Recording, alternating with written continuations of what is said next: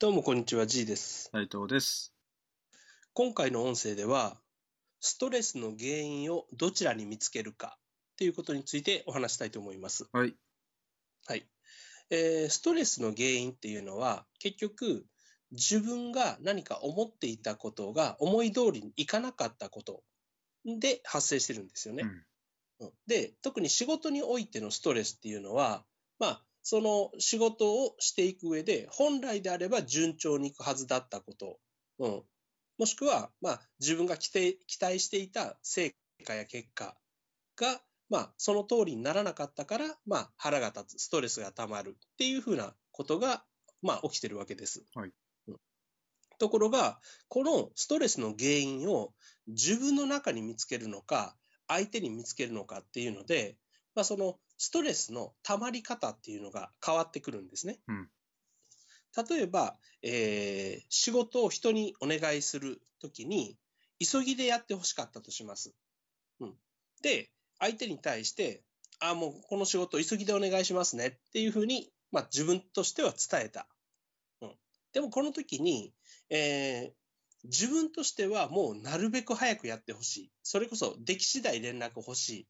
うん、1時間2時間でやってほしいって思ってたとしても、相手にしてみたら、ね、相手もつ、相手の都合もあるから、急ぎって言われても、まあその日中ぐらいに思ってることってよくあるわけですよ。あそうなった時に、やはり多くの人はストレス感じるんですよね。うん。なんでだよ、なんでそんなかかるんだよ、みたいな。うんで、えーそのストレスの原因を相手に、うん、求めてしまうと、探してしまうと、まあなんか大した仕事量じゃないのに、遅いやつだな、ダメなやつだな、とか、うん。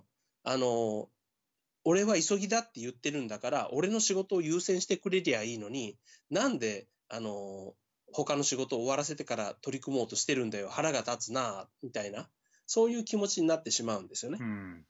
うん。だけど、自分に、あの、そのストレスの原因があったんじゃないかと考えれば、まあ、もっと早く準備を整えて依頼しておけば、そもそもこんなことはなかったよな、とか、うん。もしくは、早めっていうのに対しても、例えば3時間以内でお願いできますかとか、うん。あの、今日の晩までには欲しいんですけどっていうこともちゃんと言って確認を取るべきだったなっていうふうに、あの、考えることができるわけです。はい。で、まあ、当然仕事の進め方としては、そうやって時間の、うん、区切りを入れるってすごい大事なことですよね。うん。あの、明日お願いしますって言って、はい、明日用意しますって言ったときに、明日の朝までって思う人もいれば、明日の昼まで、明日中って思う人もいるし、明日の23時59分までって思う人もいるわけですよ。確かに。うん。だから、そこを本来確認しない方がおかしいんですけど、やっぱり自分自身急いでいたり、いちいちいちいち細かいすあの指定までするっていうのは、結構言う側にとってもストレスなので、あの、分かってほしい。うん、それぐらい分かってくれるだろうみたいな甘えで進めてしまうことってよくあるんですよ。うん。で、その、それは自分の甘えでしかないのに、それをその通りにやってくれない相手にストレスを溜めてるっていうのは、ね、この世の中が思い通りにならなくて、ダダをこねてる子供と一緒だなと。うん。だからこれで相手に腹を立ってる場合じゃない。自分自身がもっと成長しなきゃ、大人にならなきゃって思ったら、腹も立たないわけですよ。はい。うん。っていうふうに、まあこれは一つの例ですけれど、うん。相手が悪い悪いって思えば思うほど、実はストレスが溜まるんですよね。うん。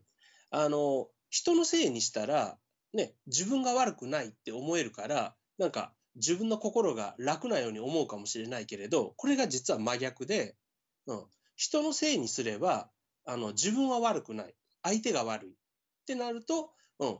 じゃあ、自分の思い通りに動いてくれない相手が憎い、世の中が憎い、腹が立つっていう風になって、逆に自分の中に怒りが発生しやすいんですよう。ん。で、怒りっていうのはすごく体を害するぐらいの悪い感情なんですよね。うん。だから、そんなものを、あのー発生しやすくしてしまうっていうのは、やはり良くないことなんですよ。はい。で、逆に自分自身にその原因を見つければ、ね、その誰も怒るような話じゃないと。怒られるとしたら俺自身だと。うん。つまり自分はもっと頑張らなきゃいけないな。逆に言えば、もっともっと自分はこれから成長していけるんだな。頑張らなきゃ、うん、頑張っていけるんだなって思えば、まあそこには希望があるわけですよね。はい。で、謙虚な気持ちで思えば、逆に他人に対しては、まあ、そういう中でよくやってくれてるようなみんなっていう感謝が湧くわけですよ。うん、そしたら悪いのは自分で世の中はみんな優しくて幸せ、うん、って思えばそこに怒りは発生しないんで逆に自分の心が楽になるんですよね。なるほど。うん、だから自分を悪者にあのするのが嫌だから他人を悪者にすると実は自分の心には怒りが返ってくる。うん、自分を悪者にして世の中は悪くないと思えばそこに怒りは発生しない。ね、これ結構なんか求めてるものと、うん、あの逆のことをしてる人が多いんですよね。うん、うん、自分の自分正しい正しいって言って怒りの感情にまみれる人って本当多いんですよ。うん、そういう人ってやっぱりかわいそうなんですよね。うん。ね、で、それに気づかないと、まあ多くの人は気づかないんですけど、気づかないと、本当もう敵ばっかり、怒りばっかり、うん、そして他の人を恨むばっかりの人生にどんどんなるんですよ。うん。で、人の悪口ばっかり言う羽目になるんですね。あいつが、あいつがって言って。うん。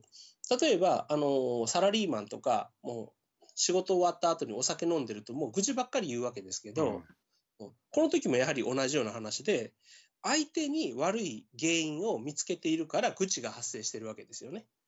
うん、で、うん、相手、相手のこういうところが悪い、ああいうところが悪い、これはダメだったって言ってる。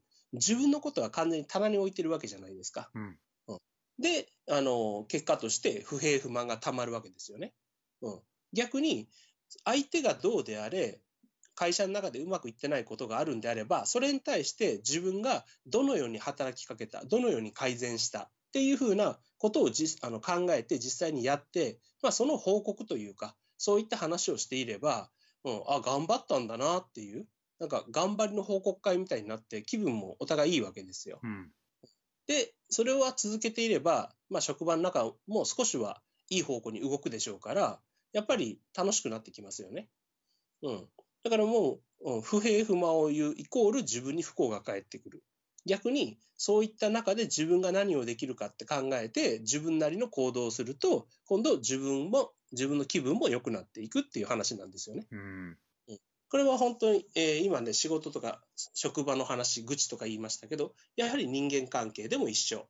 他人に対して感謝を持って話しかけるのか、相手の悪いところを上げ、上げつらうのかっていうのでも、やはり同じ結果になるんですよね。はい、だから、まあ、この世の中、生きていくだけでストレスがたまるって思ってる人多いと思うんですけど、そのストレスの、えー、原因を相手に見つけるのか、自分の中に見つけるのかっていうので、実は自分が得られる感情は全然変わってくるよと。